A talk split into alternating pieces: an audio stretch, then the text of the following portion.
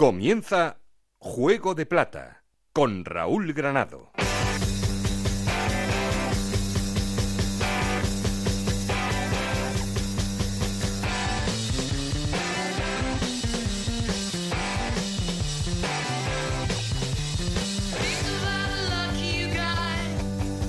¿Qué tal? Muy buenas, bienvenidos al capítulo 12 de Juego de Plata, el podcast de Onda Cero en el que os contamos todo lo que pasa en la Liga 1-2-3 y en Segunda División B.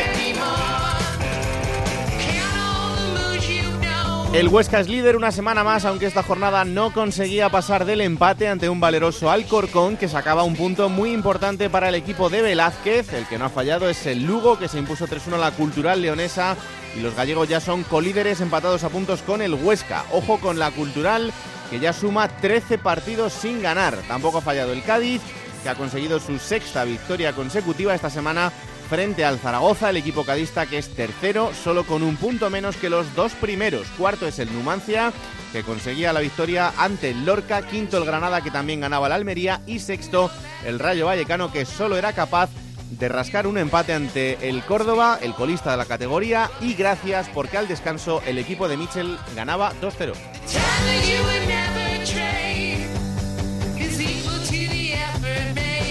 Y como cada capítulo, luego os contamos cómo está la segunda división B. Hoy solo con nuestro compañero Adrián Díaz desde Onda Cero Elche, porque tenemos sin voz a Montserrat Hernández, así que hay que desearle que se ponga bueno lo antes posible, el compañero desde Onda Cero Elche, pero luego tendremos toda la información de la segunda B. Ya sabéis que tenemos un perfil de Twitter que es arroba juego de plata, un correo electrónico juego de plata OCR arroba gmail.com. Aquí conmigo está el auténtico cerebro de este programa, Alberto Fernández, con Ana Rodríguez en la producción, con Nacho García en la parte técnica. No estoy solo porque... Esto es Juego de Plata, el podcast de Onda Cero en el que te contamos todo lo que pasa en Segunda División.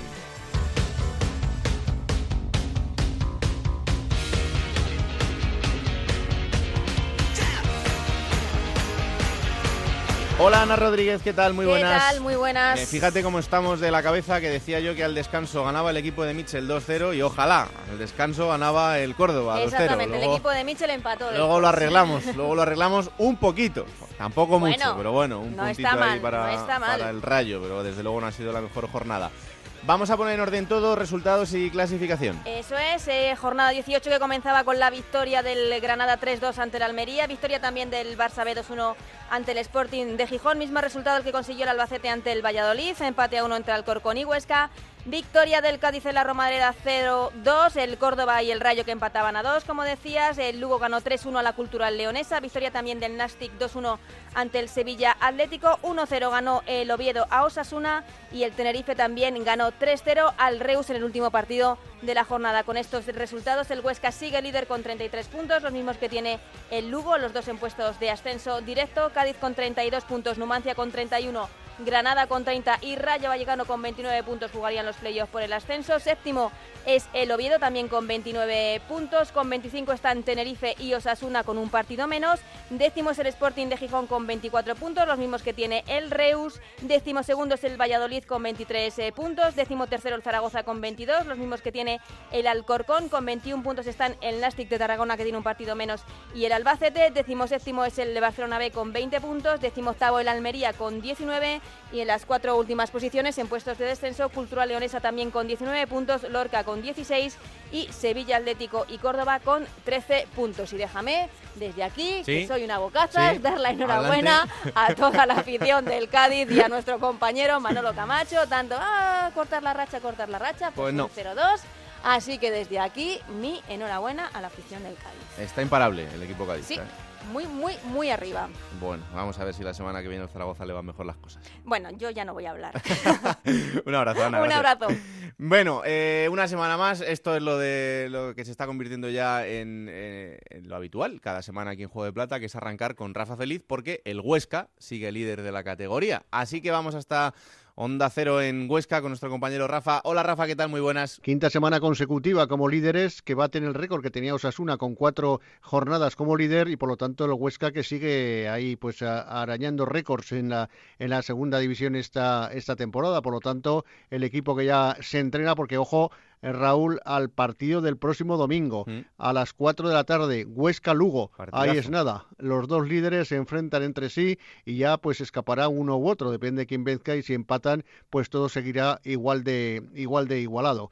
Ahora mismo en Huesca las novedades son que ayer se abrió la campaña de abonados para la segunda vuelta, pero que la directiva ha decidido que eh, entre el partido de este domingo para que acudan al campo, aunque no ha comenzado la segunda vuelta, pero les dan ese placer de poder ver al conjunto orcense como líder enfrentándose al colíder, al, Lugo, y por lo tanto ayer ya 140 personas se dieron de alta nuevas como socios de la Sociedad Deportiva Huesca. Además, el gerente compareció en rueda de prensa añadió de que espera que ni Remiro, que podría ser repescado por el Athletic Club de Bilbao si finalmente venden a Capa, Mm. eh, a Kepa, perdón, al, al Real Madrid y del propio Cucho Hernández que espera que sigan hasta final de temporada y que no va a haber problema para ello. Eh, ¿Sorprendió mucho el empate frente al Corcón o no? Pues la verdad que sí, pero debido a las circunstancias, porque la semana pasada se lesionaba a capo de gravedad de menisco, que no había laterales porque, porque Brenzasic estaba lesionado y no podía jugar, estaba sancionado y no podía jugar, eh, tuvo que improvisar al uso delgado como lateral derecho, el lateral izquierdo fue Rulo, que ha jugado pocos minutos esta temporada, y por lo tanto la Sociedad Deportiva Huesca era muy diferente a la que viene siendo habitual con su once de gala y no pudo contar con ello Rubí. Bueno, pues eh, por lo menos se sumó. Es verdad que el Alcorcón sacó un punto con muchísimo mérito. El equipo de Julio Velázquez, que hizo las cosas muy bien para, para ganarle, bueno, para empatar ante, ante el Huesca.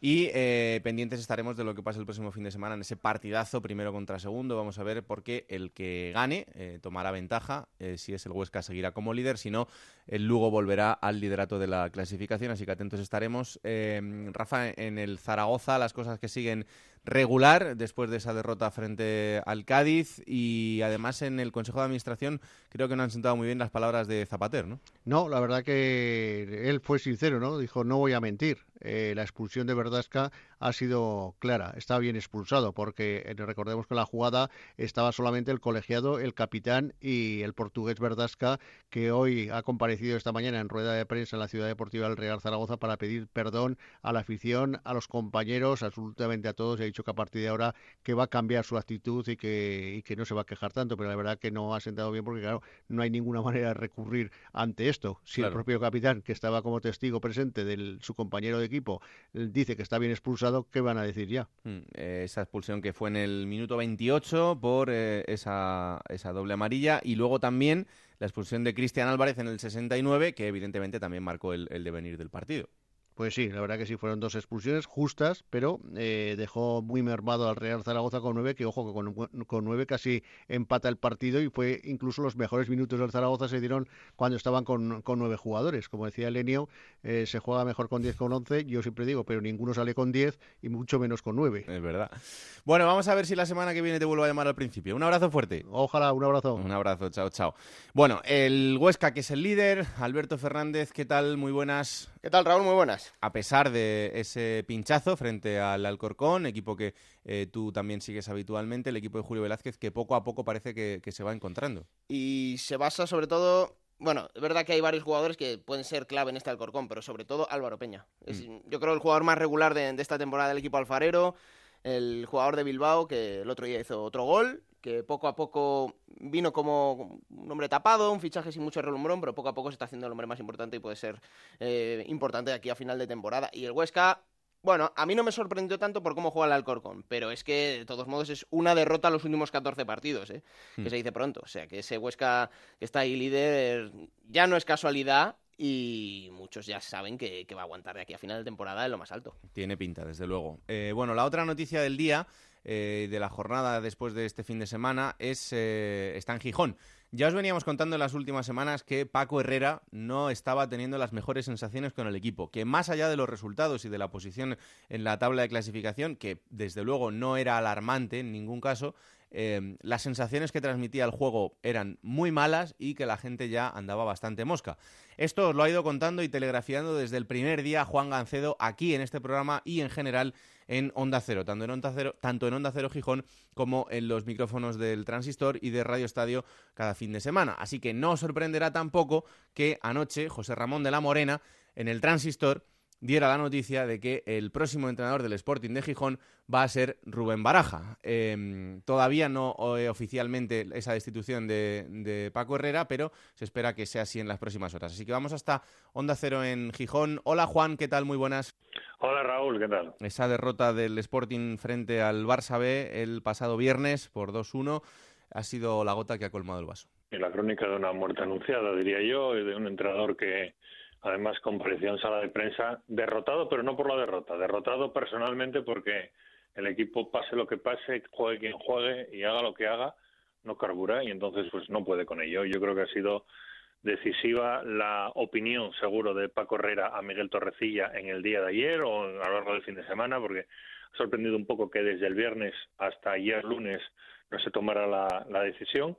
Pero bueno, supongo que ha sido también una cuestión de sensaciones. Ya sabes que Miguel Torrecilla no dudó a la hora de contratar a Paco Herrera, no pensó en nadie más y la, digamos el fracaso de Paco Herrera es en parte fracaso de él, bueno, en parte no, en mucha parte. Yo diría que Paco Herrera pues no ha encajado en el Sporting, pero la plantilla sigue sigue dando mucho que dejando mucho que desear, ¿eh? por mucho que vosotros lo veáis de otra manera. Eh, nombre por nombre está muy bien, pero es una plantilla sin, sin ningún tipo de carácter, de no hay líderes en el campo, no hay nadie que, se eche el equipo a la espalda y así da igual que tengas calidad que no. y entonces la derrota en el Ministerio ha sido eh, decisiva y, sí, bueno, pues todavía no lo ha hecho oficial el club, pero lo va a hacer en las próximas horas. Quiere cerrar el contrato con el nuevo entrenador para anunciar la marcha del anterior y del nuevo entrenador ya me dirás tú porque hay alguien que lo conoce, eres tú. Hombre, eh, a ver, yo lo primero que tengo que decir de Rubén Baraja es que es una persona excepcional. Eh, en el caso de Paco Herrera creo que es eh, lo mismo, por lo que habéis comentado absolutamente todos, que tiene un concepto de trabajo para que la gente lo entienda, muy parecido al de Rafa Benítez. son muy amigos desde hace mucho tiempo eh, desde que uno era entrenador y otro jugador del Valencia, se conocen perfectamente y eh, Rubén está muy en sintonía en cuanto al, fútbol que piensa Rafa Benítez y por ahí eso es eh, lo que va a intentar hacer en el Sporting de Gijón, que es lo mismo que intentó hacer la temporada pasada en el Rayo Vallecano. Si esto es efectivo o no, pues lo vamos a comprobar en las próximas jornadas. El equipo va a defender muy bien, eso ya te lo digo, porque es en lo que va a centrar el, fútbol, sobre todo en, estas primeras jornadas, para intentar que los resultados por lo menos eh, el, equipo vaya sumando puntos, no sé si de tres en tres o de uno en uno, eh, y a partir de ahí ver qué pasa. Mm, yo te digo, personalmente, una fantástica persona, pero eh, la experiencia en Vallecas no fue buena por la situación del equipo y porque es verdad que estaba en un vestuario en ese momento muy complicado y bastante destruido. La situación ahora en Gijón, bueno, pues eh, desconozco cómo está la situación interna del vestuario. Si el vestuario está a favor, eh, pues las cosas le podrán ir bastante mejor que en Vallecas. Y será la cuarta etapa, si no me equivoco, de Rubén Baraja en segunda división. Entró en mm. Valladolid, no le fue muy bien, entrenó al Elche, donde sí que es verdad que por momentos esa temporada lo estuvo en playoff y la tercera fue en Vallecas y ahora pues va a afrontar en Gijón la que va a ser su cuarta etapa en segunda. Desde luego, Juan... Yo solo, os voy a decir una cosa, mm, sin haberle nombrado oficialmente a entrenador ya le están matando. Sí, sí, sí. Eso es lo que tiene Gijón en segunda división. En primera es otra cosa, pero en segunda es lo que tiene. No, evidentemente... Le están matando porque eh, no parece muy coherente prescindir del entrenador con más experiencia de la categoría para darle la oportunidad a uno que precisamente no tiene esa experiencia, vamos, ni esa ni, ni parecida. Claro. Es decir, pasas del día a la noche. Eh, no es un nombre demasiado ilusionante porque no, no ha hecho todavía nada en el fútbol, es muy joven, pero como entrenador, bueno, pues ha estado discreto en el Elche, con mucho empate, ya se ha mirado que ha empatado mucho, que si es muy defensivo, que si este equipo no puede ser defensivo, bueno, ya sabéis lo que es. Las plazas estas historias en segunda no tienen paciencia. Mm. Ahora también os digo que cualquier entrenador que pudiera venir al Sporting, hablamos de entrenadores reales, ¿eh? no de sueños, no de quimeras, porque por ejemplo Luis Enrique dijo en su día que algún día entrenaría al Sporting y que le daba igual la categoría, entonces muchos pensaban que podía venir. Estamos soñando.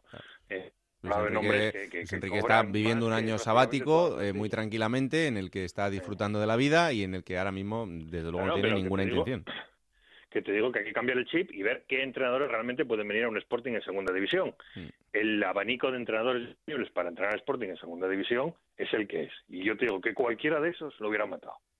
Sí, porque la temporada es lo que es esta temporada, otra cosa es la que viene. Es una temporada para estar arriba permanentemente. Y es lo que se exige el primer día. A Rubén Baraja se le va a exigir resultados desde el minuto uno. Mm. Otra cosa es un hipotético Sporting el año que viene, pues con otros tres descendidos que tendrán ya más posibilidades económicas que él. Será un equipo más normal de la categoría, pero este año Osasuna, Granada y Sporting tienen esa exigencia que les da la enorme ventaja económica. Y con eso tienen que lidiar todos los que pasen por Gijón, creo que por Granada y por Pamplona es lo que tiene el fútbol que está montado así, mm. la ventaja económica. El primer año, luego ya no. Bueno, pues, pues la exigencia va en consonancia. No es que en Gijón eh, creamos que somos muy superiores. No, no, este año el equipo está hecho para subir y subir, no voy a decir fácil, pero subir estando todo el año peleando arriba. Mm. El año que viene, en un hipotético Sporting que se mantenga en segunda, que va por ese camino, pues ya habrá que bajarse de la nube y decir que hay que atarse y que hay que hacer un equipo como puede hacer el Valladolid, el Zaragoza o cualquier otro equipo que esté en la categoría. Y estos tres equipos que tú nombrabas recién descendidos eh, tienen una bala en la recámara, que es el mercado de invierno que, está bastante cerca y en el que a priori eh, tienen dinero para poder ir al, mercado y para poder hacer algún tipo de contratación. Cuesta creer que si no han hecho una buena plantilla con 10 fichajes cada uno de media, 12, 14, ahora por tener uno o dos más vaya a cambiar todo radicalmente. Mm. Cuesta creerlo, puede No, hombre, claro, evidentemente todo no va a cambiar, pero bueno, que puedes dar con la tecla y de repente acertar con un par de jugadores que, en algún momento te solucionen te solucionen eh, la papeleta. Eh, en, bueno. eso está, en eso está Miguel Torrecilla, que, eh, repito, el fracaso de Paco Herrera es su propio fracaso. Correcto. Y que yo creo que quema la última bala en el Sporting. Porque como no le salga bien lo de Baraja, yo voy todos los días al Molinón y sé lo que hay ahí, ¿eh? Claro eh, vamos, detrás de este entrenador que no viene precisamente avalado por, por su pasado, pues es una apuesta arriesgada y, lo que no le salga bien, pues no voy a decir que le va a costar el puesto, pero desde luego sí se va a generar la duda en el club de si este es el director deportivo necesario. La plantilla no va muy allá, el entrenador estrella fracasó, el sustituto veremos qué pasa, pero te hablo en un hipotético escenario de, de caso deportivo. El fracaso deportivo pasa por lo menos por no pelearlo de verdad hasta el final. Bueno, pues la siguiente estación es el Sporting Tenerife de la próxima jornada. Tampoco es un partido fácil y encima en el Molinón, así que atentos estaremos a lo que pase y ojalá que le vaya muy bien a Rubén Baraja en esta etapa en Gijón, porque su suerte será la de un equipo que eh, es un equipo histórico y evidentemente queremos ver en buena situación y además, como digo, él es una gran persona, así que ojalá que le pueda ir bien en esta etapa en Gijón. Juan, un abrazo fuerte, muchas gracias. Un abrazo para todos. Chao, chao. Vamos hasta Valladolid porque las eh, sensaciones tampoco están siendo buenas en las últimas semanas. Son tres derrotas consecutivas. El equipo que ya está a seis del playoff y a cuatro del descenso. Onda Cero en Valladolid, Héctor Rodríguez, ¿qué tal? Muy buenas. ¿Qué tal, Raúl? Muy buenas tardes. Bueno, pues eh, lo hablábamos también en los últimos capítulos. Eh, las sensaciones del equipo parece que no pasaban por el mejor momento y no sé si ya empieza a haber un poco de preocupación. No, un poco no, hay mucha preocupación, la verdad, en el Valladolid. Fíjate si es curiosa la circunstancia del conjunto vallisoletano de las cosas que del destino, ¿no? Ayer fueron destituidos, ayer mismo, dos, dos entrenadores del Real Valladolid, eh, Paco Herrera en Sporting de Gijón y Juan Ignacio Martínez, que estaba entrenando en la Liga China. Mm. Eh, circunstancias de la vida, ahora otro vallisoletano, Rubén Baraja, pasa a llevar las riendas del conjunto asturiano, ¿no? Lo de Gancedo y lo mío está unido, unido, ya de, de por vida. Al final. Y la situación en Valladolid, pues eh, muy complicada. Muy complicada porque empezó francamente bien la temporada, porque se pensaba que los a San Pedro iba a ser el fin de todos los males, principalmente de capacidad para competir de la plantilla del Real Valladolid y porque a las primeras de cambio el equipo se ha venido abajo. Hasta el punto de que en los últimos partidos, eh, nueve partidos de liga, el Real Valladolid solo ha sido capaz de sumar una victoria y hasta el punto de que ahora mismo el conjunto vallisoletano está más cerca a los puestos de descenso, a cuatro puntos de esa zona negra de la clasificación que de la zona de promoción. Seis puntos le separan de la sexta plaza, ¿no? Con lo cual, pues eh, el equipo se ha venido abajo, la preocupación es más que evidente.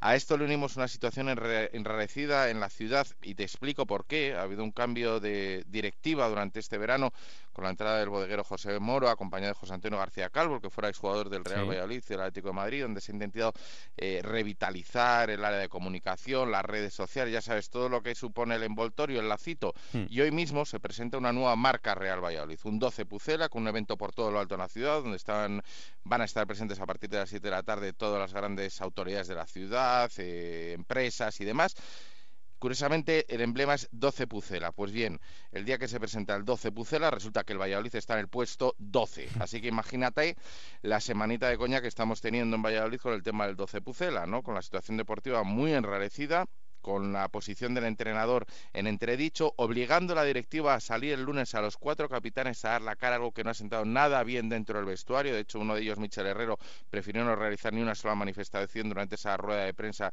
que se produjo, perdón, el domingo por la mañana en la sala de prensa de José Zorrilla. Es decir, mm. situación muy enrarecida. De momento se mantiene el entrenador. Se dice desde la directiva y desde la presidencia, dirección deportiva, que la posición de los de San Pedro está garantizada y que hay confianza absoluta en el técnico gallego, pero ya te digo, como el Valladolid pierda este fin de semana, el sábado a las 6 de la tarde contra el Lorca en Zorrilla, mm, veremos lo que pasa después porque no está ni medianamente claro.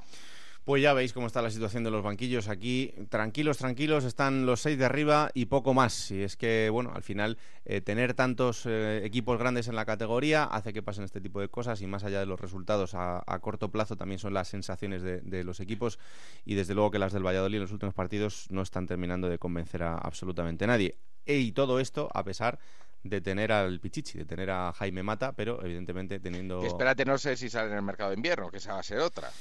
Hombre, desde luego eso sería un palo importante. Sí, sí, sí, No, y sin fastidiar, porque ahora mismo la situación del club sigue siendo la que es, es decir, hay que cumplir con una serie de requisitos del concurso de acreedores que hay que pagar cada año en segunda división. Es peor desde el punto de vista económico porque son menos los ingresos y porque ya no te queda nada del fondo de compensación por descenso y porque ahora mismo el 30 de junio Jaime Mata, que lleva de largo el ser pichiche de la categoría, eh, termina contrato y se queda libre. Entonces, eh, ¿qué prefiere el Valladolid como entidad? ¿Tener algún tipo de ingreso este verano que le solucione la papeleta en el apartado económico? apostar por un apostar, perdón, por un ascenso que cada vez se ve más lejos, tener eh, la garantía de unos goles que no sabes si van a mantener este mismo nivel hasta el final de temporada. Es decir, la situación es muy delicada y ahora mismo Jaime Mata está en el escaparate y la posibilidad de ingreso está clara en el mercado de invierno. Vamos a ver si no hay movimiento en ese sentido con el Pichichi durante los próximos días prácticamente que está a punto de abrirse el mercado de invierno. Pues le quitas al Valladolid los 14 goles que lleva Mata pues mira, mira dónde está el siguiente goleador y mira cuántos goles lleva el Valladolid esta temporada, que son muchos, pero claro, es que estamos hablando de prácticamente el 45% creo que es de los goles del Valladolid se ha metido el mismo jugador. Claro, claro.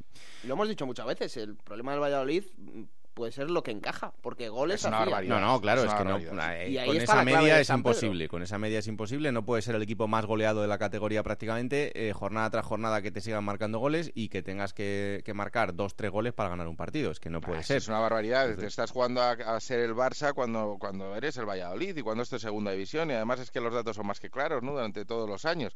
El que menos goles encaja durante toda la temporada en segunda división es el que sube. Ese lo tiene claro. Y lo de que jugártelo a la ruleta rusa, de tener que meter tres goles por partido, pues es, una auténtica barbaridad. Ahora mismo el Valladolid es el segundo equipo más goleado de la categoría, solo superado por el colista. Es que... fichar a Luis César San Pedro es esto, Héctor.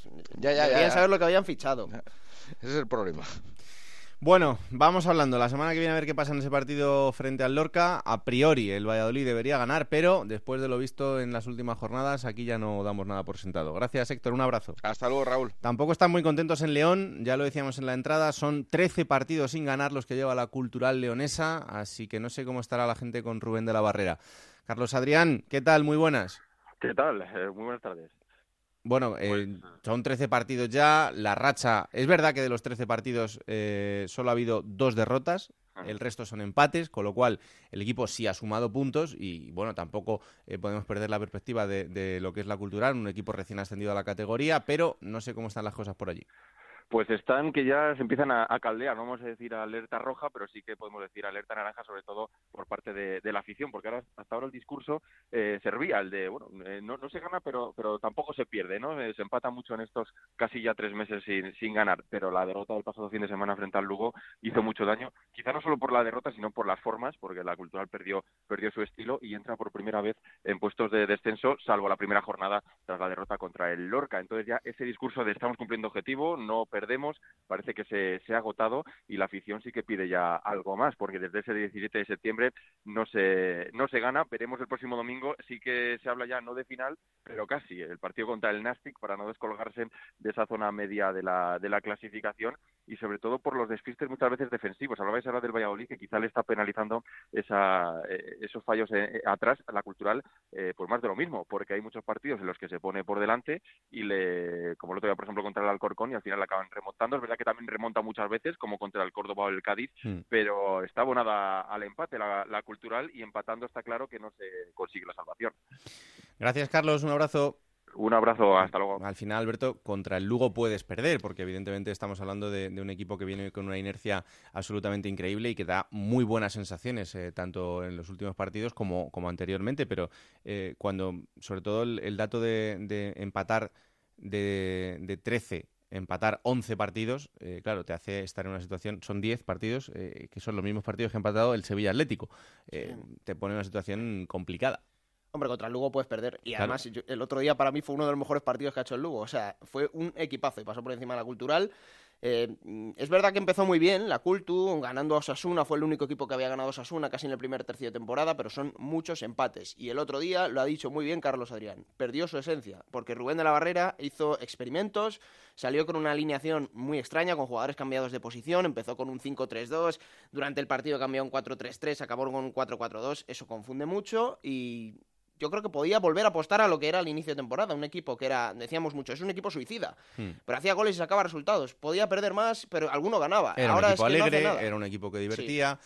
Ah, es verdad que desquiciaba un poco, sobre todo a la afición de, León, porque bueno, no tenían la tranquilidad, sobre todo defensiva, de, saber que su equipo eh, no se la iba a jugar en, en cada jugada de ataque del equipo contrario, pero es que ahora eso lo ha perdido todo y además tampoco tiene la seguridad defensiva. Eso es, o sea, es lo que digo, podría perder partidos, pero alguno te ganaba. Y, el punto de inflexión creo que fue el partido contra el Zaragoza. Y Rubén de la Barrera lo dijo, para adaptarse a esta categoría muchas veces hay que defender, hay que guardarse atrás y eso creo que es uno de sus fallos. Eh, Rubén de la Barrera se caracteriza por ser un entrenador con un estilo propio, con personalidad.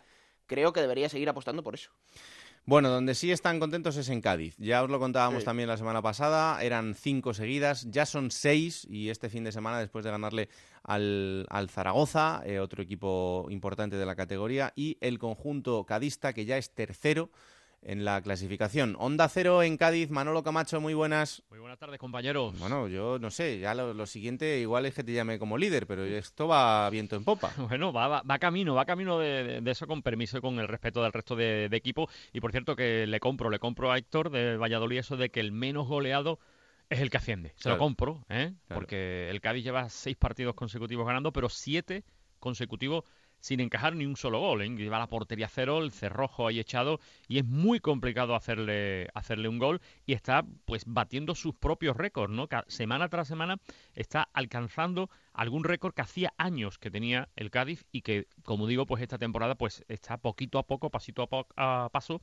eh, superando récords personales del, propio Cádiz. Está como una moto, eh, está el equipo muy unido, eh, empieza la seguridad eh, en defensa y a partir de ahí el Cádiz pues crea su peligro, no sobre todo con esa rapidez en las bandas y, y miel sobre hasta el punto de que si es capaz, cosa que es complicado, pero viendo la trayectoria, pues no deja de estar ahí, si es capaz de ganar los tres partidos que quedan antes de, acabar la primera vuelta, pues va a alcanzar el, el mejor, las mejores, los mejores números al acabar una primera vuelta de su historia, en que serían 41 puntos y estaría tan solo a 9, porque al menos de puertas para afuera se sigue con ese discurso de los 50 puntos y de la permanencia, pues de ganar estos tres, que no va a ser nada fácil, Barcelona B, Tenerife y Granada, son los tres que le quedan, pues alcanzaría la cifra de 41 en la primera vuelta, ¿eh? que se dice pronto. ¿eh? Mm, desde luego esto te pone en, cifras eh, para ascender, sí o sí, no sé si directamente o, en el playoff.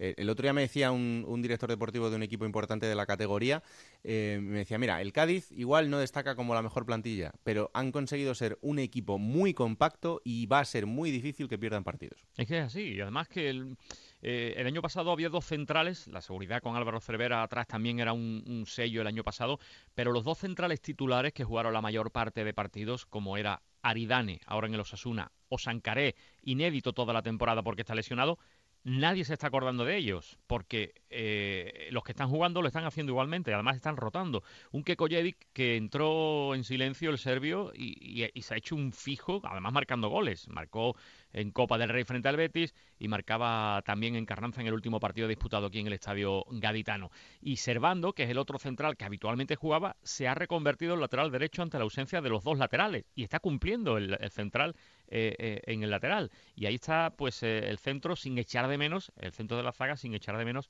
a los que el año pasado pues eran, eran fijos. Y a partir de ahí lo mismo, ¿no? El delantero Ortuño pues tampoco se está acordando nadie. ¿Y mm. quién iba a decir eso con la de goles que marcaba, que marcó Ortuño el año pasado para, para el Cádiz? Pero claro, eh, los que han entrado están tan bien coexionados con lo que había, están creyendo tanto el, el discurso de Álvaro Cervera que, al final el resultado es el, es el que estamos viendo. ¿eh? A mí es que Álvaro Cervera me encanta. Aparte por la cazadora de piel marrón esa que saca todos los partidos, es un, es un entrenador que gana y sale a rueda de prensa y te dice, bueno, no hemos jugado bien, pero es que hemos ganado. Yo me voy feliz porque hemos ganado. Al final es esto. Es verdad que hemos sufrido jugando contra nueve, pero hemos ganado. Y yo me voy contento porque al final los entrenadores vivimos de los puntos. Es verdad lo que dices que aquí todo el mundo coincide en eso en cuanto que a lo largo de, no solo en Cádiz, sino en el mundo del fútbol, eh, eh, te, eh, te, pones a escuchar una rueda de prensa post partido y hay veces que no coincide en absoluto con la opinión generalizada, ¿no? Dice que, estás, ¿no? ¿Qué estás diciendo, no? Sin embargo, Álvaro no, como tú has dicho, dice,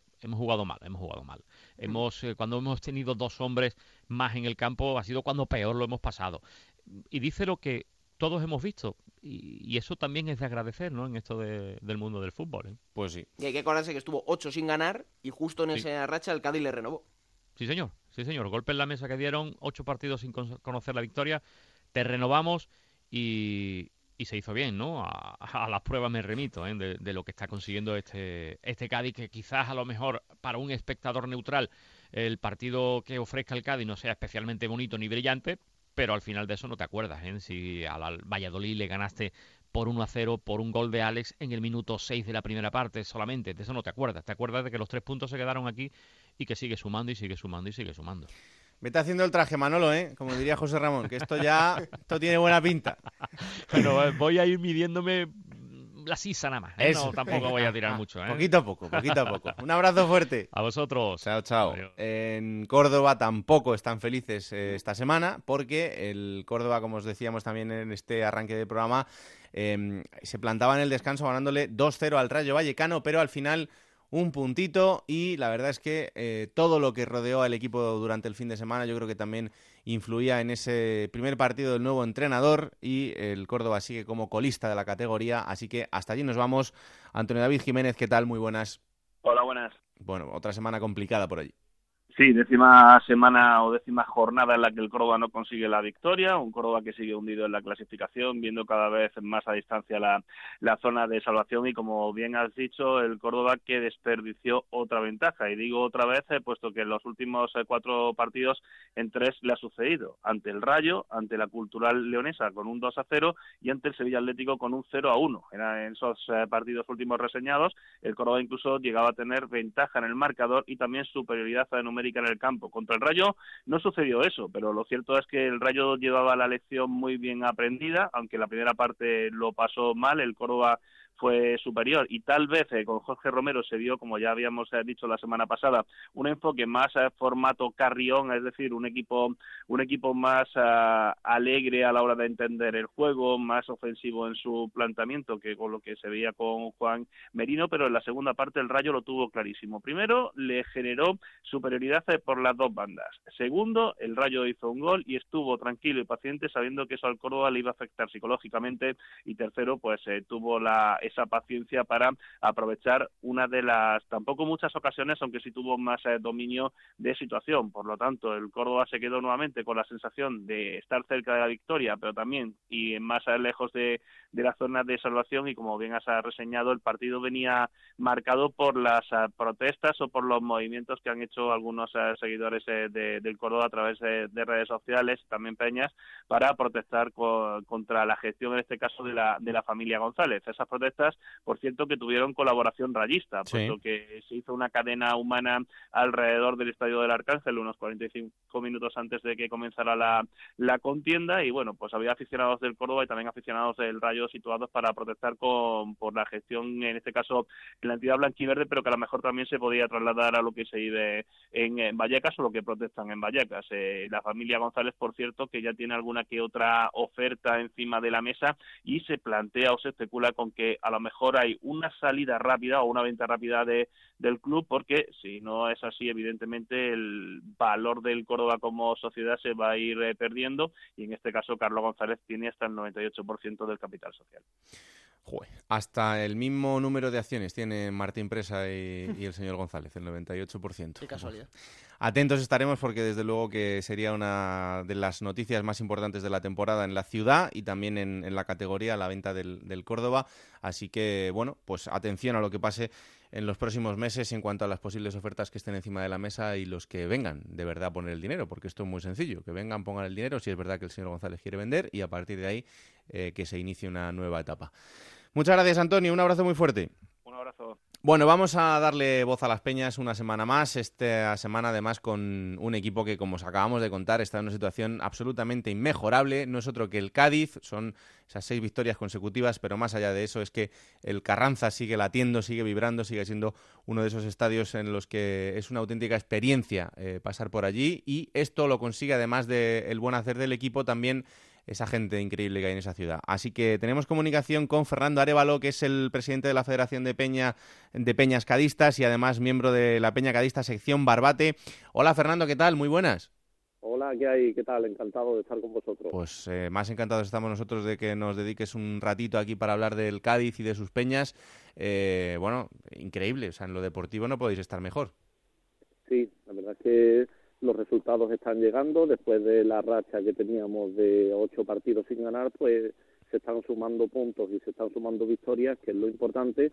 Parece que ya se coge un poquito la dinámica positiva y bueno, pues a disfrutar toca y siempre con, con la cabeza sobre los hombros y con humildad intentando partido a partido y a partir de que consigamos los famosos 50, 52 puntos, pues ya veremos, ¿no? Yo digo que que lo primero, el primer objetivo, los 50-52 puntos, que después se puede conseguir más, por supuesto, igual que el año pasado disfrutamos, pues intentaremos que este año también. Claro, pero es que, Fernando, los 50 puntos esos los tenemos ya ahí, o sea, esos son ya, nada, tres partidos y lo, y lo tenemos.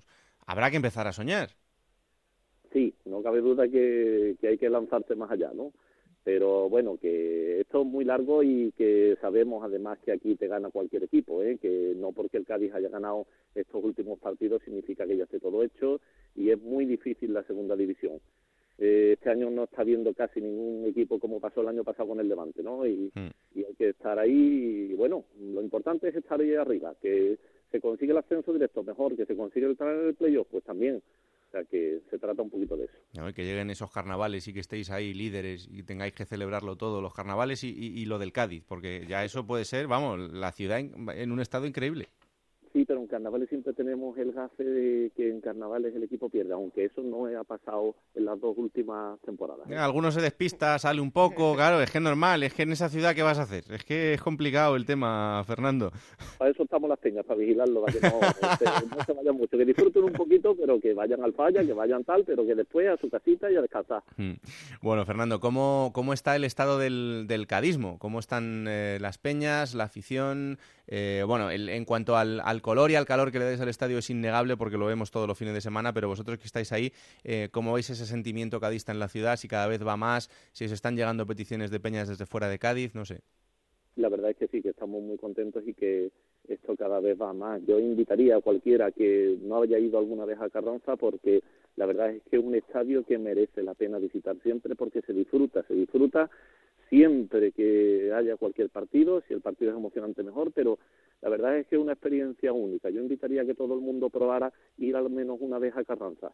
Mm. Y cómo estamos viviendo la afición, pues la afición la verdad es que lo estamos viviendo de maravilla, ¿no? las peñas se están volcando porque tenemos siempre afición en todos los campos donde vamos y por lo menos casi el centenar lo cubrimos siempre en estadios que puedan ser tan lejanos como el de Lugo o en Oviedo o cualquier otro, ¿no? Que que la verdad ahora, por ejemplo, en Zaragoza hemos tenido un desplazamiento de muchísimas peñas y la verdad es que es una alegría que poder ser presidente de la Federación de Peñas y que esas peñas federadas y las que están eh, fuera de la provincia de Cádiz siempre estén acompañando al equipo. Mm, desde luego que es una grandísima noticia. Eh, bueno, como te puedes imaginar, también a nivel nacional ha sido algo muy comentado todo el tema de lo que va a pasar con el nombre del estadio. Eh, bueno, yo he dado aquí mi opinión y además en esto soy muy claro. Yo estoy, si hay una ley que dice que, hay que cambiar el nombre del estadio, igual que, que otros, otros lugares, que sean de, titularidad municipal, pues hay que aceptarlo y hay que abrir un, proceso nuevo y un proceso de, evolución en el que no pasa nada. Pero bueno, también hay que escuchar lo que diga la, masa social del Cádiz y en vuestro caso, bueno, vuestra propuesta es que el estadio se quede como Estadio Carranza, ¿no? Exacto. Entendemos que Carranza forma ya parte como una marca, como algo inherente al cadismo, como puedan ser Mágico González, como pueda ser Pedro Mejías, cualquier otro jugador todo eso entra dentro de lo que nosotros consideramos el Club de Fútbol. Entonces entendemos que como propuesta también debe de figurar, no imponemos nosotros que se tenga que poner el nombre de Estadio Carranza, mm. pero si se decide votar entre distintas propuestas, pues que una de esas propuestas sea la de Estadio Carranza. Mm. Que entendemos como eso, como una marca. No significa hacer homenaje a nadie ni nada, ni rendir honores, ¿no? Sino se trata de algo que forma parte del cadismo. Mm. ¿Y os han explicado un poco cómo funciona el proceso a partir de ahora? Pues no sabemos todavía, estamos a la espera de que el ayuntamiento decida si al final se hace por propuestas y que se vote o no, o si al final se cambia solo. No sabemos un poco lo que sí vamos a mandar nosotros, la propuesta esa, por supuesto, para que la tengan en cuenta y entendemos que la mejor manera es que se vote. Al final, entre abonados, entre ciudadanos, que se decida qué nombre se pone. Quería preguntarte, Fernando, ¿cuántas peñas tenéis federadas y si en estos dos años después del retorno a Segunda División, es verdad que en Segunda B teníais eh, muchísima afición, era uno de los equipos que más mm, gente presentaba en el estadio, pero si habéis sufrido un, crecimiento y si pensáis que evidentemente en Primera de ascender lograríais eh, mayor crecimiento aún, pero ¿cuántas peñas tenéis ahora mismo federadas?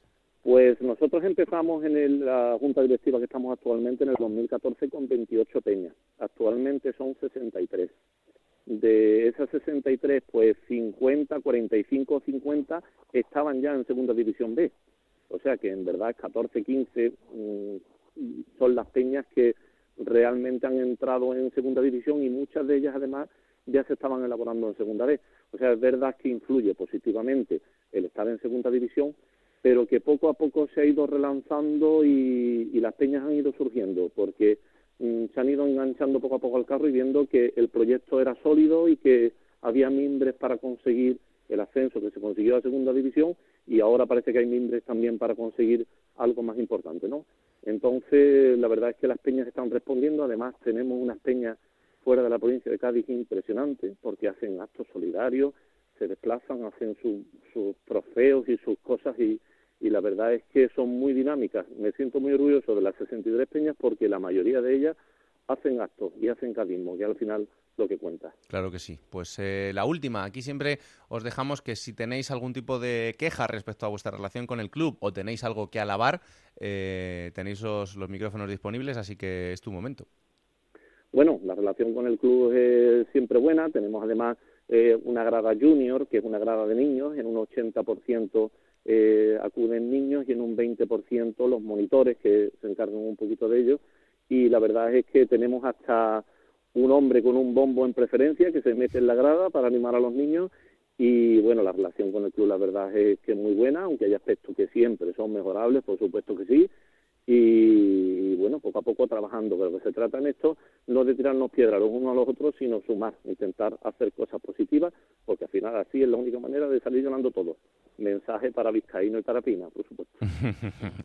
pues ahí queda. Fernando Arevalo, presidente de la Federación de Peñas Cadistas y miembro de la Peña Cadista Sección Barbate. Un auténtico placer, que sois una alegría para la categoría, así que que vaya muy bien y que lo disfrutéis mucho, ¿vale? Muchas gracias a vosotros por ser altavoz de todo lo que hacemos y hacernos grandes. Un abrazo muy fuerte. Un abrazo. Lo siguiente, plata o plomo.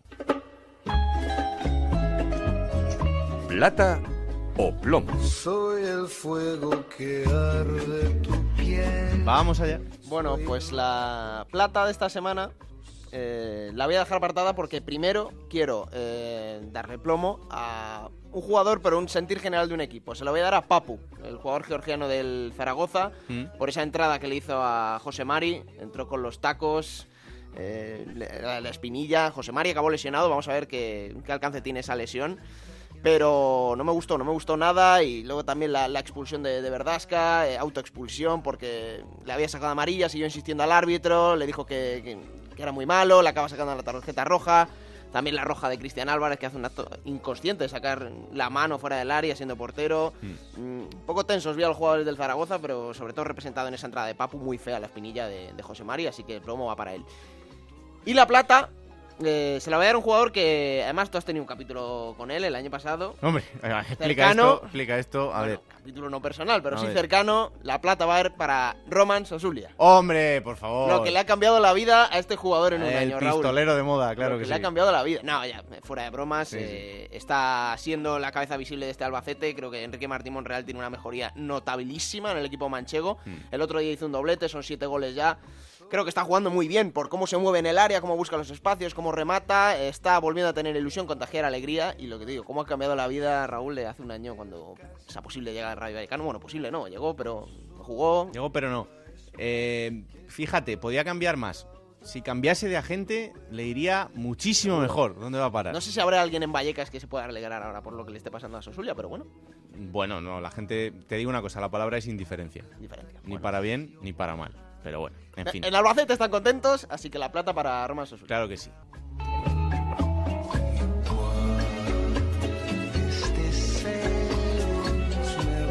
Bueno, vamos a hablar con otro protagonista de la jornada. Eh, no habíamos hablado todavía del Numancia desde hace bastante tiempo y el equipo de Yago Barrasate que también lo merece porque está haciendo unos últimos partidos eh, de mucha calidad y con el equipo arriba. Así que vamos a saludar a uno de los protagonistas del equipo numantino que no es otro que Pablo Valcarce. Hola Pablo, ¿qué tal? Muy buenas.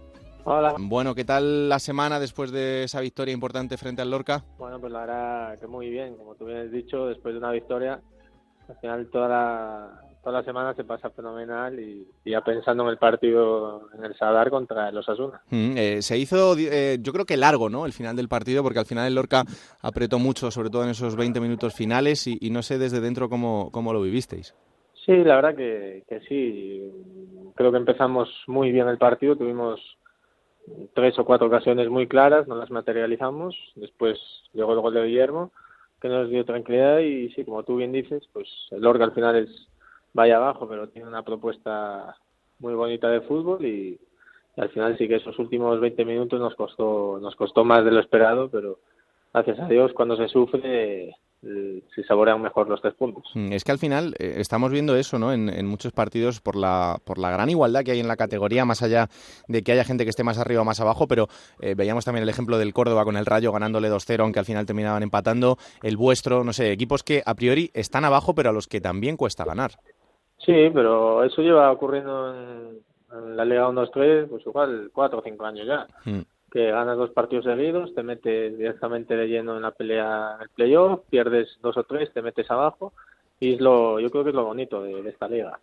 Mm, Al final vosotros estáis ahora en una situación en la que tenéis eh, transatlánticos como el, como el Granada, que están, que están por detrás, o bueno, el Sporting que, que no, está en otra situación completamente diferente, pero no sé si el, el veros cuartos eh, a estas alturas del año eh, refuerza un poco la idea de, de dónde queréis estar durante todo el año o si hay que tener un poco los pies en la tierra. No, yo creo que nosotros somos un club humilde que, que sabemos cómo funcionan las cosas. Eh, también decíamos allá por septiembre, eh, octubre, que, que íbamos allá arriba, que poco a poco, y como tú bien dices, estamos en diciembre y seguimos, pues seguimos ahí metidos arriba y esto ya pues se está convirtiendo en una realidad. Mm, Vamos a Además, ir pensando en, pues eso, como te digo, en partido a partido, pero sí que es verdad que, que podemos empezar a ilusionarnos con algo grande. mm, además el, el míster eh, Yagoba tiene un discurso tranquilo, que eso también imagino que ayuda ¿no? para, para tener los pies en la tierra. Sí, sí, el míster, ya te digo, lo que nos transmite siempre es que pensemos en el partido, en el que, que pensemos en los 50 puntos, que es la clave, yo creo que es el- lo que está marcado todos los años para conseguir la salvación y, creo que eso es importante. Mm. Bueno, ¿tú cómo estás? Porque son dos goles y tres asistencias en este, en este arranque de temporada. No sé si eh, te conformas con el dato, si esperabas eh, estar un poquito mejor o cómo lo ves en este arranque. Bueno, los he tenido mejores, no te voy a engañar, pero eh, personalmente me encuentro bien. Creo que, oye, todos los partidos siempre intento generar ocasiones y muchas más cosas, pero bueno, yo creo que con que vaya bien el equipo, si el equipo va bien, al final todo lo individual va a ir también, eh, también bien, o sea que no me, no me preocupa, la verdad. Hmm. Bueno, queda todavía tiempo por delante para, para ese enfrentamiento de Copa del Rey, pero eh, el Real Madrid por delante, eh, imagino que ahora tampoco estáis, estáis pensando en eso, ¿no? Pero también, más allá de lo complicado que sea en lo deportivo, puede ser un, un subidón importante de adrenalina para, para la ciudad y también para vosotros, ¿no?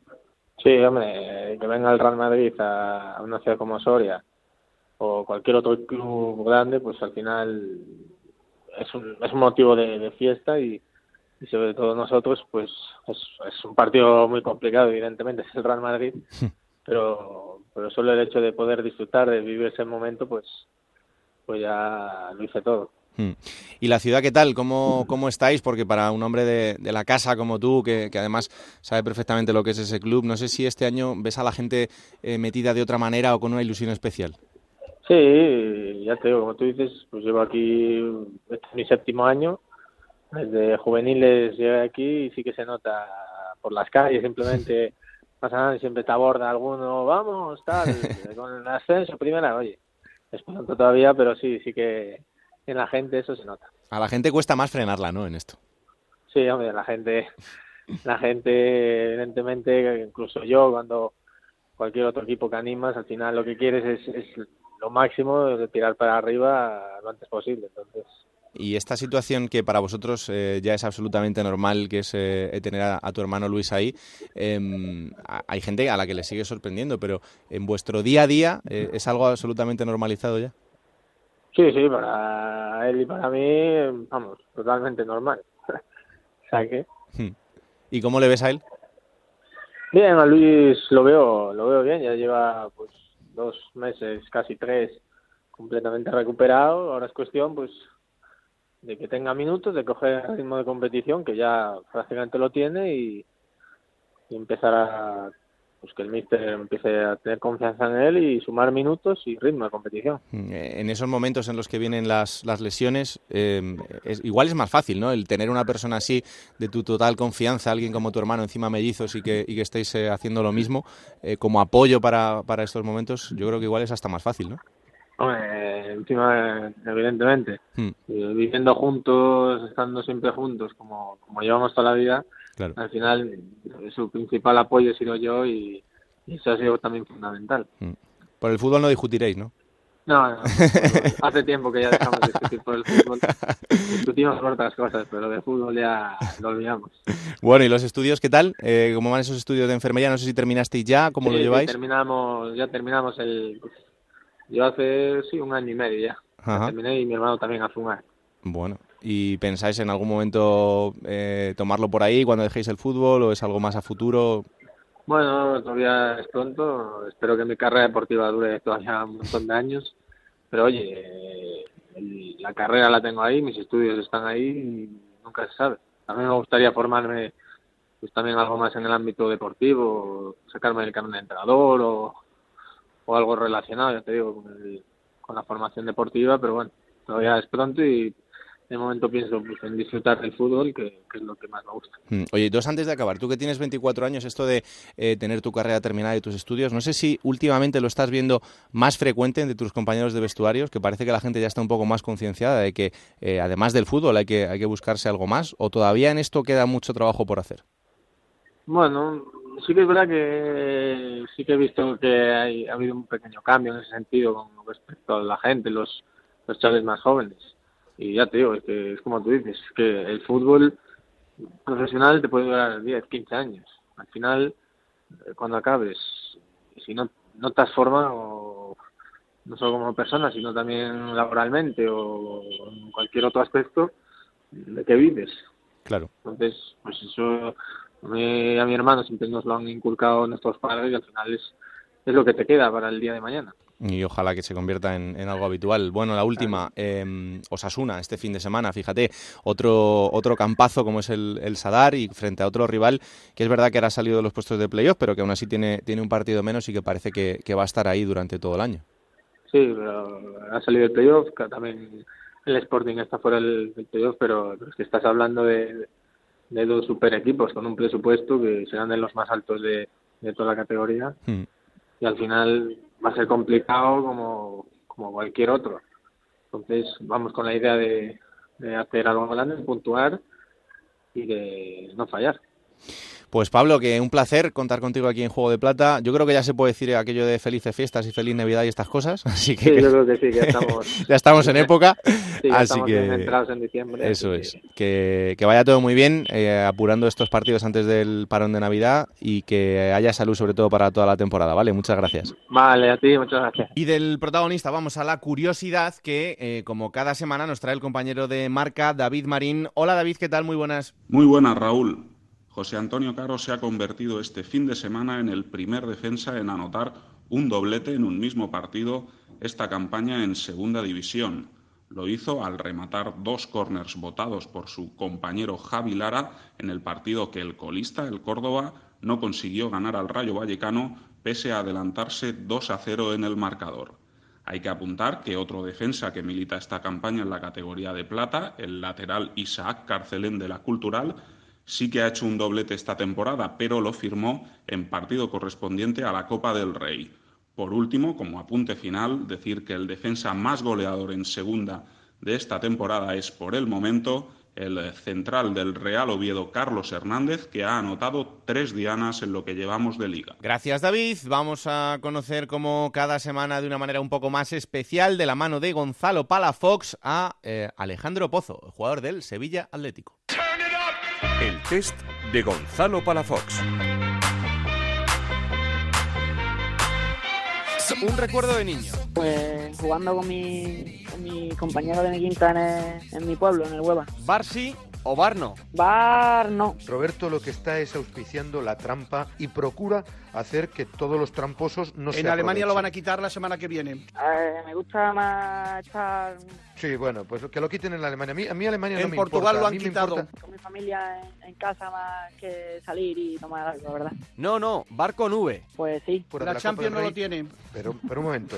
Bar sí. Por La Copa de la UEFA no lo tiene. Hay que aprovechar las tecnologías, como decía David, y ya me duele estar de acuerdo con él. En el Mundial es no un lo habrá. problema Todas las acciones tampoco se pueden ver en... En el torneo de Canarias somos desde la los Morena no habrá no lo- Los árbitros tienen dos ojos y todo no lo pueden ver y también ayudaría mucho a los árbitros a, a corregir algún error arbitral o, o a favor para, para ellos. En las escuelas de Brunete no hay bar y son Bueno, para mí las aquí- mejores escuelas deportivas que hay en España. Una canción para motivarte. Escucho mucho Maluma, la de Felices los Cuatro. Y si con otro pasas el rato,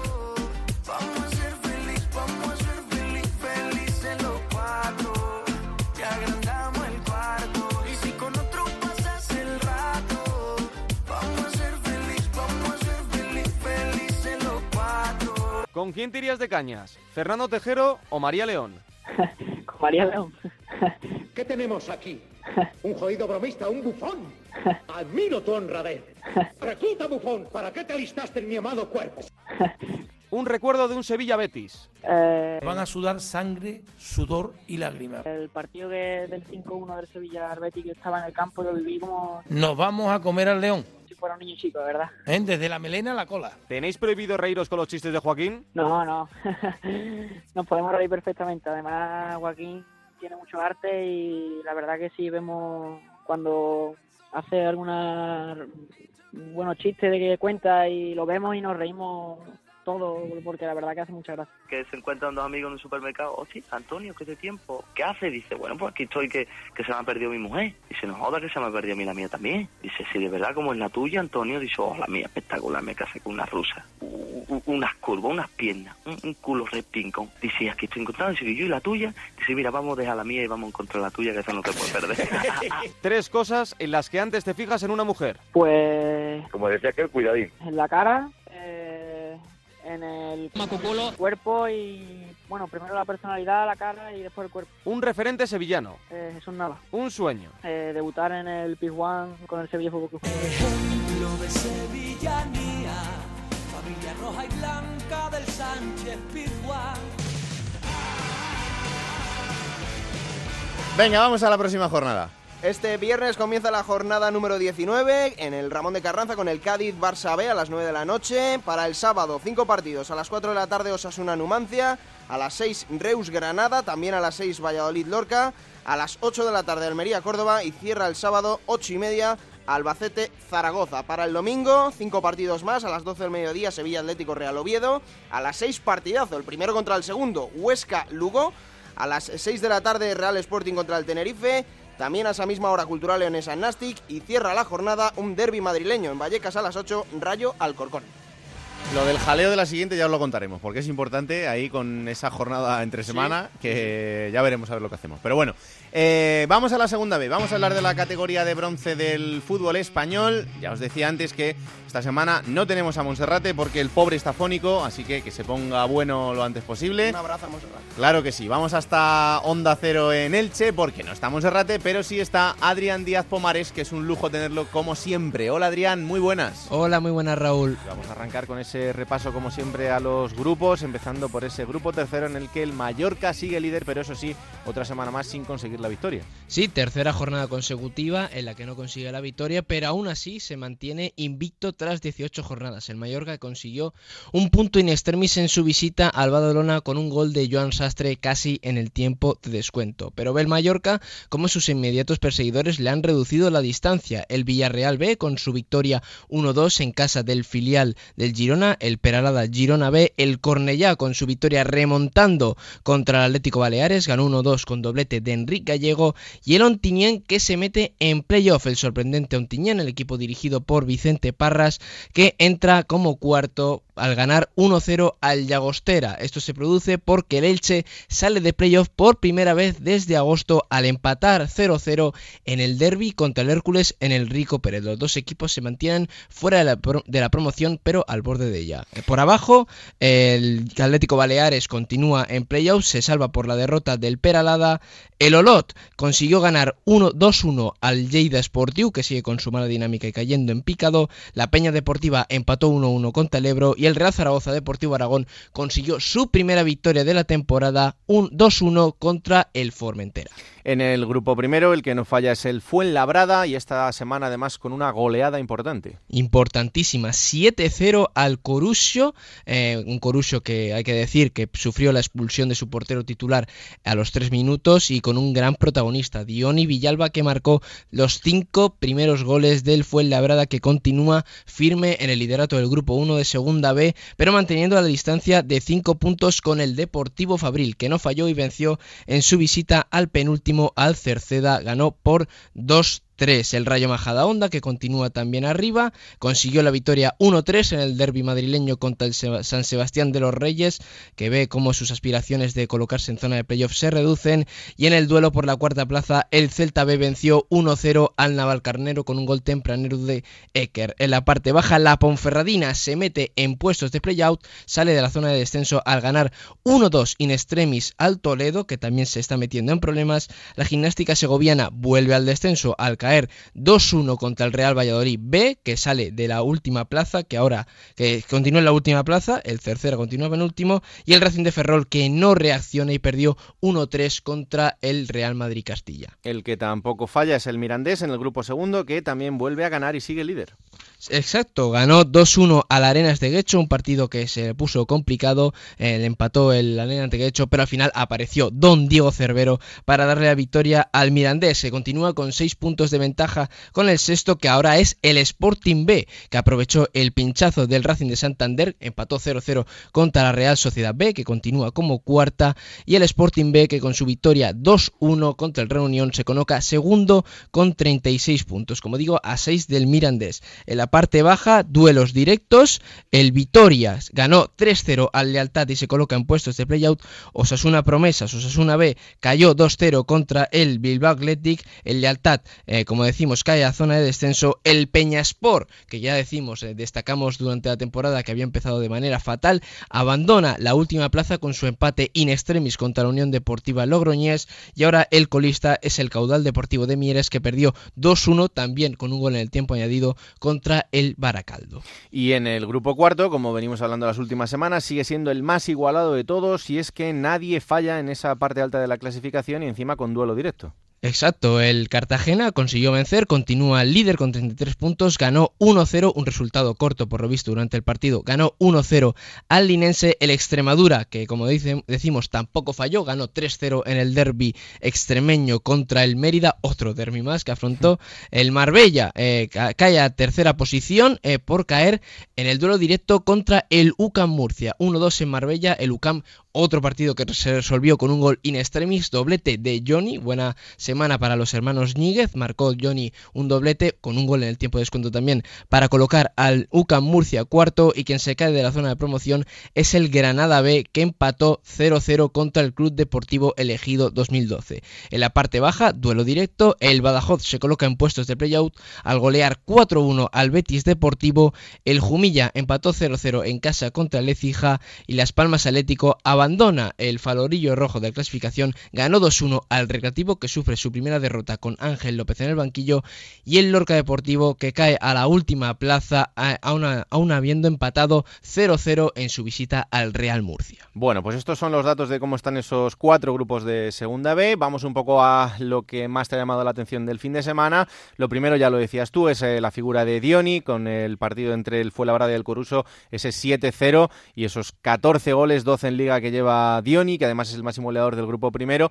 También, eh, como comentabas, el partido marcado por esa expulsión del portero del Coruso en los primeros minutos de juego, pero eh, además era protagonista esta semana en el transistor con José Ramón de la Morena, el bueno de Dioni, el goleador del Fuenlabrada y que se está convirtiendo en una de las estrellas del equipo, un equipo que va como un tiro. Eh, algo que tenéis muy cerquita, el derbi alicantino que habéis vivido este fin de semana. Sí, el gran duelo de la jornada en Segunda División B en el Rico Pérez, más de 10.000 espectadores poblaron las gradas del estadio alicantino y el ambiente la verdad es que fue mejor que el partido porque fue un partido bastante pobre en el aspecto futbolístico con los dos equipos con mucho miedo a perder pero como comentábamos ese punto le sirve bien poco a los dos porque están ambos fuera de la zona de promoción de la que ha caído el Elche. Eh, una, hay que contar una anecdotilla del partido del Hércules Elche que es que el Hércules eh, no funcionaba en sus tornos así que tuvo que escribir una especie de entradas cutres en un papel oficial escritas a bolígrafo. La verdad es que eh, estamos hablando del derby de la cuarta provincia más poblada de España, pero eh, vemos aquí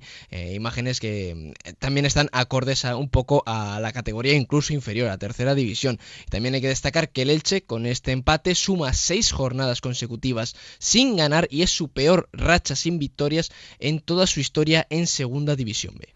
En Melilla también una anécdota curiosa la que hemos visto este fin de semana en ese partido frente al San Fernando. Sí, porque jugó con equipaciones prestadas por el Cádiz Club de Fútbol y con unos diseños eh, bastante llamativos. Camiseta rosa, pantalón amarillo y medias blancas. ¿Por qué eh, ocurrió esto? Pues porque por eh, la circunstancia de las condiciones climatológicas, el Melilla no pudo llevar sus propias equipaciones por sobrepeso en el avión y el Cádiz se prestó como club hermanado a ofrecer su ayuda y sus equipaciones al Melilla. Han pasado muchos años enfrentándose en Segunda B en las últimas temporadas y le dio suerte al Melilla que llevaba cuatro derrotas consecutivas y ganó a un rival directo en la zona baja como el San Fernando. Además, el Melilla pues agradeció este gesto al Cádiz y también al San Fernando por su trato. Bueno, eh, hemos vivido un fin de semana complicado también por lo climatológico y especialmente complicado en el norte, así que bueno, ese partido entre el Rápido de Bouzas y el Talavera que también ha tenido su parte de gracia, ¿no? Sí, bastante, porque se jugó en un campo prácticamente impracticable. Que bueno, el rápido de Bouzas, pues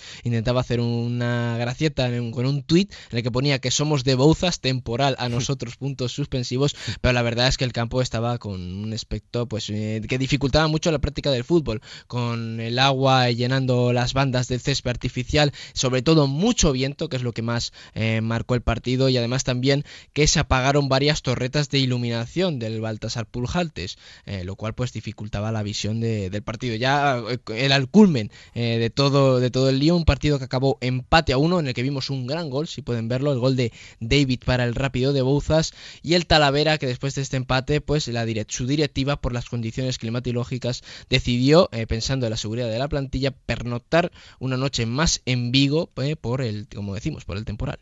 Eh, hemos visto imágenes que no nos gusta ver tanto eh, por un gol del Ebro en el minuto 96.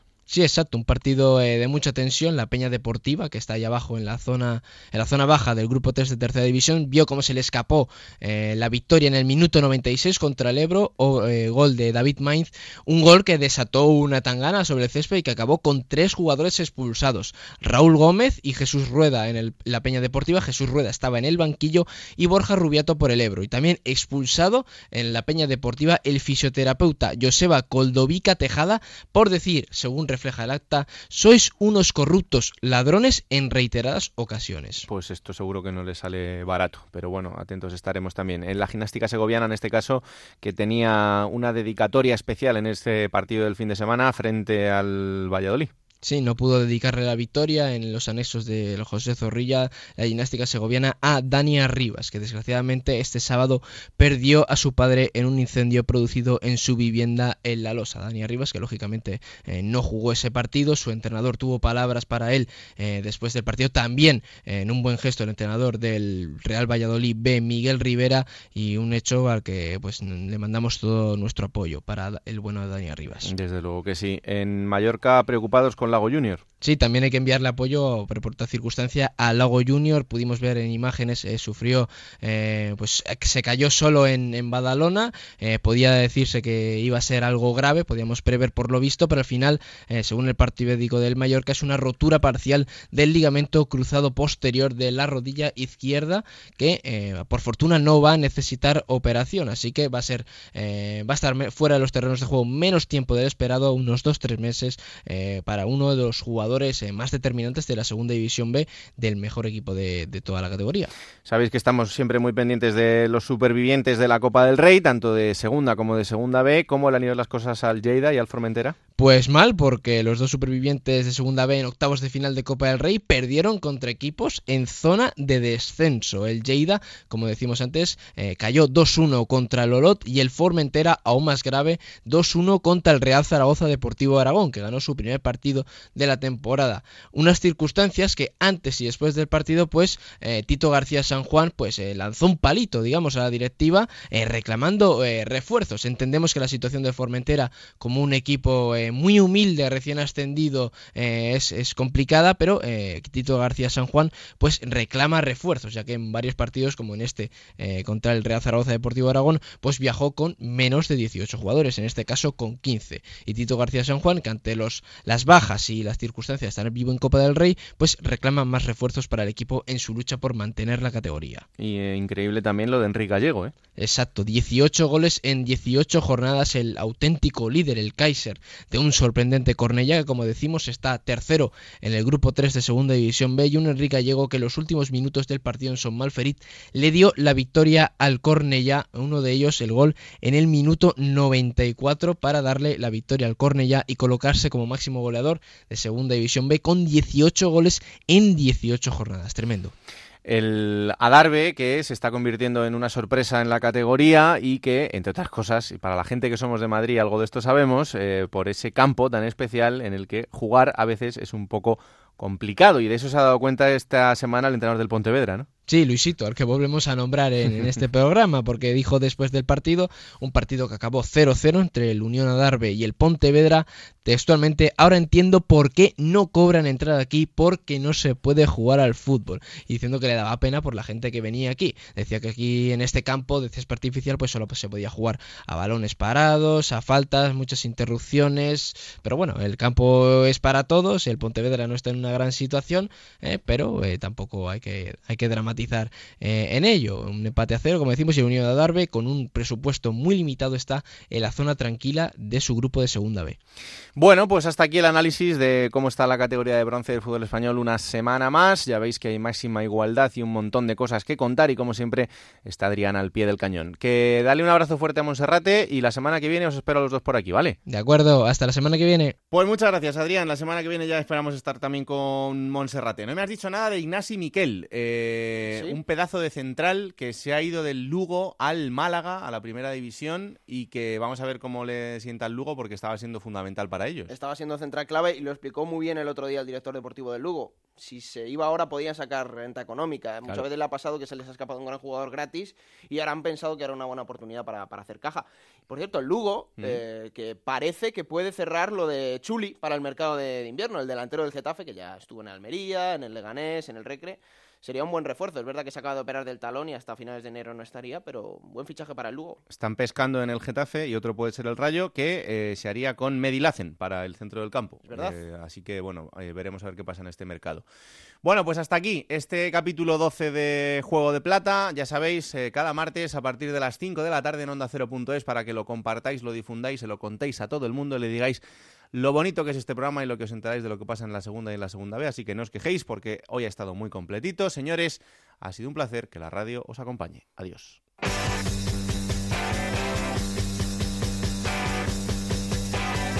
Raúl Granado, Alberto Fernández, Ana Rodríguez. Juego de Plata.